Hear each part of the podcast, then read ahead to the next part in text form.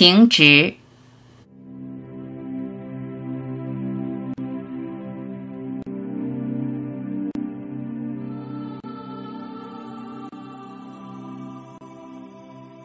有一个人苦于情执的痛苦和新冠的折磨，身心疲惫，被摧残到极限，留言给我：“我快要挂了。”声音里满是绝望、羸弱、奄奄一息。曾经苦口婆心，似乎并没有用。就这样，一个人自我折磨，折腾了好一阵。过关了。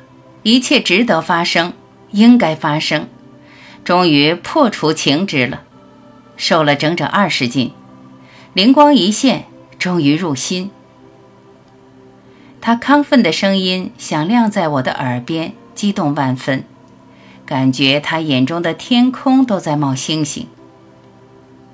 向死而生的彻骨之痛让他悟到，没有放不下的人，只有放不下的个人贪欲。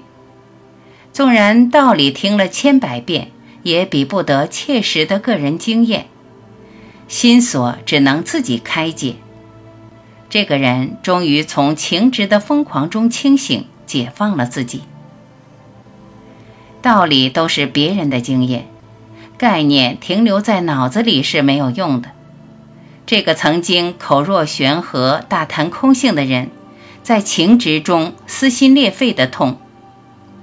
看着他饥肠辘辘的胃口，享受着觉悟的喜悦，这种切身经验带来的喜悦，简直就是一道光。真正放下，绝非概念的结果。他的脸上充满着重生的光，欲望和执念下的疲惫憔悴，在一念间荡然无存。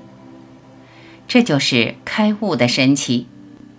开悟并没有那么复杂，每一次痛彻心扉、恍然大悟，都会冲破一层迷雾。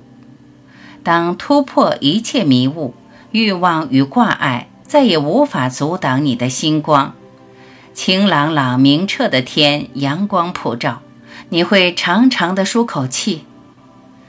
哦，原来生活并不复杂，从来没有人给你束缚。从来没有人捆绑你、囚禁你，你只是作茧自缚、反锁自己。内心的迷雾让你看不清、透不过。一念天堂，一念地狱。